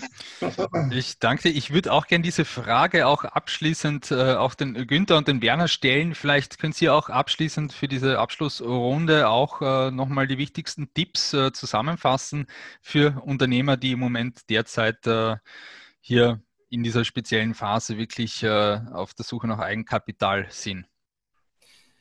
Ja, also gerne von, von äh, meiner Seite. Ähm, also auch wenn wir jetzt offensichtlich das Schlimmste, zumindest einmal die Lockdown-Phase überstanden haben, dann glaube ich, ist klar, dass sich die Auswirkungen noch über einen ganz beachtlichen Zeitraum hinziehen werden. Ich glaube, es gab ja jetzt zuletzt auch Umfragen, wo der Durchschnitt der österreichischen Unternehmer davon ausgeht, dass, das, äh, dass die Auswirkungen oder die Beeinträchtigungen 12 bis 18 Monate noch, noch anhalten werden. Also in dem Sinn, glaube ich, ist es ganz wesentlich, äh, sich hier, wie auch der Andreas Draxler schon gesagt hat, rechtzeitig letztlich äh, um, um weitere Finanzierungen zu kümmern. 55 äh, Prozent aller KMUs in Österreich haben eine Eigenkapitalquote unter 30 Prozent. Und das ist eine Statistik auf Basis der Bilanzen 2017 und 2018.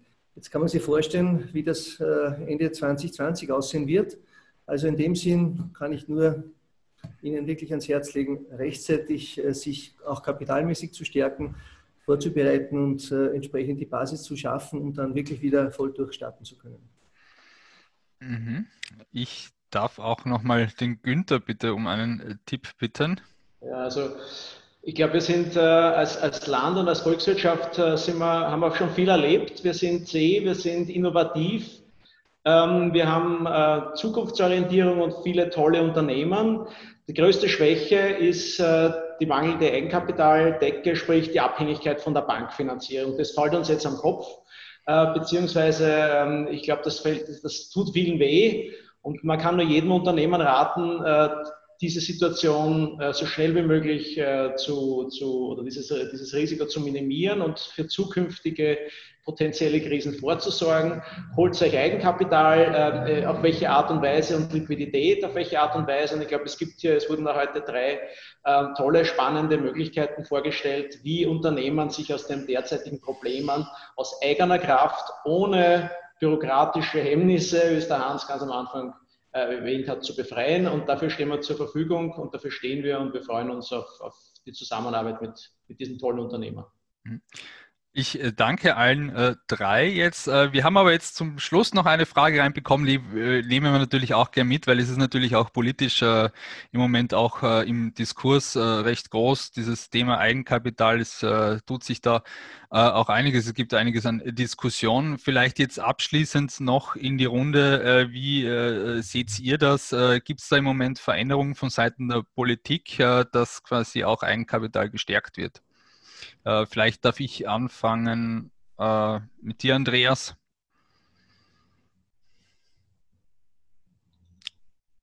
war jetzt bei mir gerade die Internetverbindung weg. Perfekt, wir hören dich ohne Probleme. Technisch super. Wunderbar.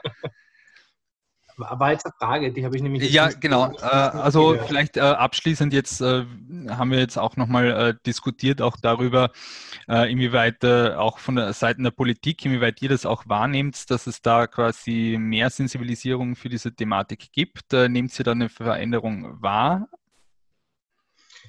Also ich meine, grundsätzlich äh, schätze ich natürlich das Engagement in, in vielen Bereichen, könnte man aber durchaus vorstellen. Also wenn ich jetzt gerade auch einmal für Factoring spreche und wir doch auch äh, hier immer wieder das Thema der Kreditversicherungen haben, weil ja sehr viele Forderungen generell in Österreich ja auch versichert sind, äh, hier die Politik sicher noch gefordert diese Möglichkeiten zu schaffen, auch Kreditversicherungen entsprechend äh, ja, die Möglichkeit zu geben, zu unterstützen, ähnlich wie das vielleicht auch in Deutschland gemacht wird, oder mit diesem Schutzschirm weil ich denke, dass schon das noch ein, ein wesentliches Thema in den nächsten Wochen, Monaten sein könnte, ja, äh, wo man ja weiß, dass Kreditversicherer derzeit auch äh, sozusagen ja äh, Limite äh, verständlicherweise in gewissen Bereichen runterfahren und das betrifft uns auch, oder? Und ich denke, da wäre vielleicht die Politik auch noch gefordert, ein bisschen nachzuschärfen in diesem Bereich. Perfekt, danke, das nehmen wir mit. Ähm, ich darf auch Günther, dich fragen, wie nimmst du aktuell die Situation wahr hier in Österreich? Tut sich da was äh, in Bezug auf Eigenkapitalstärkung? Ist deiner Meinung nach hier eine Diskussion, die äh, dahingehend geführt wird? Das Thema ist ja schon länger am Tisch. Äh, der Herr Mara spricht schon seit langem von einem KMU-Markt und auch, auch die Wiener Börse ist ja dem offen, aber natürlich ist da dann vom, vom sozusagen politischen Gespräch bis zur Umsetzung ein weiter Weg. Jetzt die, äh, die Covid-Krise hat sicher einiges an Druck ausgeübt. Ich glaube, das Hauptthema, ich glaube, wir auf der Unternehmerseite können einiges tun. Wir sind da, glaube ich, innovativ und können uns auch, auch selber unter Anführungszeichen helfen. Was die Politik sicher tun äh, oder wo sie etwas tun muss, ist, wie kann ich äh, den Österreicher oder die österreichische Bevölkerung von einem Land von Sparbuchbesitzern in ein Land äh, oder in ein, in ein, in ein Volk von, von Shareholdern verwandeln. Das wäre eine spannende Aufgabe für die Politik. Welche Incentives kann ich da setzen? Und das wäre ein, tolle nächste, ähm, ein tolles nächstes Projekt für die Politik. Da gibt es natürlich noch äh, viel Aufholbedarf. Lieber Werner, du hast das Schlusswort in dieser Runde. Wie nimmst du die Situation aktuell wahr? Also ich schließe da an, wo der, wo der Günther gerade aufgehört hat. Der To-Do-Katalog äh, zur Forcierung von Eigenkapitalinvestments in Österreich äh, in Richtung Politik ist ja ein, ein, ein langer, äh, nicht nur zeitlich lang, sondern auch umfangreich lang. Ähm, aber es hat bisher relativ wenig äh, Bewegung gegeben. Ähm, denke auch, dass der Druck jetzt stärker wird, aber konkrete Signale äh, kann ich im Moment noch keine erkennen. Ähm, es wäre ja sicherlich wünschenswert, wenn, wenn sich hier etwas wirklich bewegen würde. Ähm, ich denke, dass also hier beispielsweise auch der Senat der Wirtschaft durchaus ein, ein, ein Forum ist, wo man auch dieses Thema entsprechend äh, verstärken kann in Richtung Politik. Äh, es bräuchte hier jedenfalls wesentlich mehr Maßnahmen und äh, die Hoffnung bleibt, dass die aktuelle Situation etwas bewirkt. Aber wie gesagt, im Moment sehe ich noch nicht Signale, die mich positiv stimmen würden. Mhm. Also auch von deiner Seite, es gibt da noch äh, Aufholbedarf, vor allem auch Sensibilisierung. Es ist natürlich auch wichtig, dass der Senat der Wirtschaft äh, so ein Webinar wie hier auch äh, veranstaltet, wo es um diese Thematik geht, dass man da auch sensibilisiert dafür und nach außen auch tritt. Deswegen ist dieses äh, Webinar äh, auch über den Brutkasten natürlich abrufbar ab kommender Woche und natürlich auch von, äh, auf der Website des Senats äh, der Wirtschaft. Ich möchte jetzt allen drei Beteiligten danken äh, für diese spannenden Experten-Inputs, wirklich spannende Themenbereiche. Ich glaube, wir haben eine wirklich große Vielfalt hier gehabt. Es gibt innovative äh, Finanzierungslösungen äh, auf diesen Sektor. Die brauchen natürlich auch äh, eine gewisse Aufmerksamkeit. Ähm, das äh, muss man natürlich auch sagen. Äh, ich darf mich auch bei Hans Harrer bedanken, äh, der einleitend die Worte, die Eröffnungsworte gehalten hat und auch ein bisschen sensibilisiert hat für diese Thematik. Und ich glaube, wir haben es heute recht gut gesehen, um das zusammenzufassen. Es gibt Innovationen ähm, quasi hier am Kapitalmarkt. Die müssen natürlich genutzt werden. Und ja, Hans Harrer ist auch noch hier. Ja. Lieber Hans, Wunderbar. Dann darf ich vielleicht noch mal ganz kurz äh, abschließend auch zu dir dann überleiten äh, für ein Abschlussworte. Äh, ähm, wie gesagt, du hast es ja vorher schon erwähnt, äh, aus dem Tal heraussteigen. Es gibt da äh, äh, einige Innovationen am Kapitalmarkt. Wir haben heute das gehört von drei Experten. Ähm, vielleicht noch mal abschließend zu dir. Ähm, was nimmst du heute mit von diesem Webinar? bitte, Hans für die Abschluss. Ja, ich nehme mit, ähm, erstens einmal mit großem Interesse ähm, die einzelnen Projektthemen angehört, weil man sieht, welche Innovationskraft an sich in uns Österreich drinnen steckt. Und da, das, glaube ich, könnte man fortsetzen. Also, die Frage ist nur, bleiben wir in Österreich, sage ich, das eingangs erwähnt, was will die Politik wirklich machen?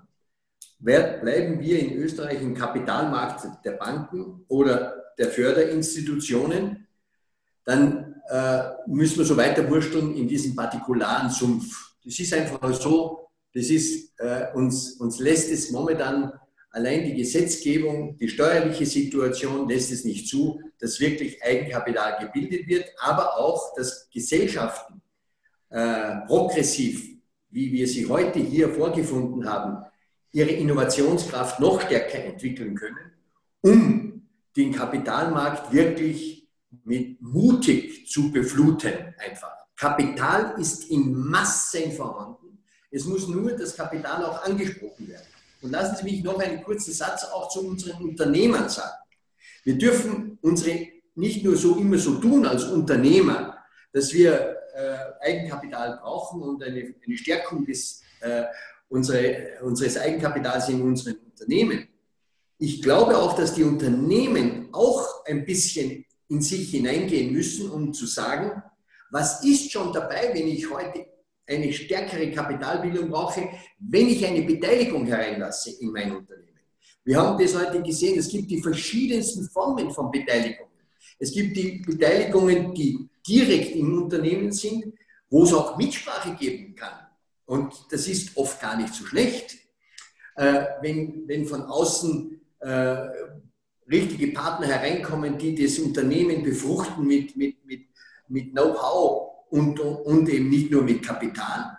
Und dass wir offener werden, auch wir Unternehmer auch offener werden, sich diesen Themen äh, progressiv zu widmen. Also zu widmen, indem dass wir sagen, nicht nur auf dem Trittbrett zuhören, sondern die Sache anpacken. Und ich sage immer, selbstbestimmt statt fremdbestimmt ist immer besser, das zu tun. Und wir werden in der nächsten Zeit viele, viele Möglichkeiten haben, uns mit dieser Herausforderung zu beschäftigen. Ich fordere jetzt die Unternehmer auf, auch hier nicht Angst zu haben vor progressiven und innovativen äh, Modellen, wie wir sie heute zum Teil gesehen haben, aber da gibt es die, allein diese Unternehmen haben eine Fülle von weiteren Ideen, von weiteren Innovationspaketen, um Kapital, den Kapitalmarkt zu befluten. Oder wir bleiben eben in, diesen, in, diesen, in dieser Zwangsjacke drinnen, denn ihr müsst wissen, und das hat sei auch gesagt, jede äh, äh, jede Förderung in Österreich hat einen politischen Hintergrund und, immer, und wird immer für politische Zwecke eingesetzt. Und Politik muss endlich raus aus unseren wirtschaftlichen Entscheidungsbereichen. Wir brauchen die Entscheider als Unternehmer, als Macher und Verantwortliche für ihre Unternehmen und ihre Mitarbeiter. Folgedessen, liebe Politik, ihr müsst es schaffen, dass wir den Freiraum bekommen, rauszugehen aus diesem Zwang hin in einen Markt, wo wir stolz sein können, Österreicher zu sein. Und das ist mein Aufruf, wirklich mein innigster Aufruf, weil ich sehe, wie die Unternehmen gerade im Moment leiden. Und eines muss ich vielleicht noch auch heute sagen. Mir hat das Modell zum Beispiel, dieses offene Modell, dieses Gutscheinmodell, unheimlich gut gefallen. Allein daran sieht man, es gibt so viele Möglichkeiten, so wahnsinnig viele Möglichkeiten, Kapital vom Markt zu raisen, um unsere Unternehmen zu retten einerseits, aber auch sicher in die Zukunft zu führen. Lieber Hans, äh, ich danke dir für diese eindringlichen äh, Abschlussworte, auch ein Aufruf äh, nicht nur an die Politik, sondern auch an die Unternehmer, hier auch Mut zu haben. Das ist natürlich auch toll, dass wir so eine Veranstaltung jetzt auch hier gehabt haben, wo wir auch gesehen haben, welche Möglichkeiten es gibt. Äh, diesen Mut braucht es natürlich noch, dass man das äh, quasi auch nützt, diese Möglichkeiten, die mittlerweile auch schon am äh, Finanzmarkt da bestehen. Ich möchte jetzt mich wirklich abschließend nochmal bedanken äh, bei den Speakern, lieber Hans, bei dir und natürlich auch bei den Teilnehmern äh, und Teilnehmerinnen, bei den Senatorinnen und Senatoren, die heute bei diesem Webinar dabei waren. Danke vielmals und tschüss. Thank you.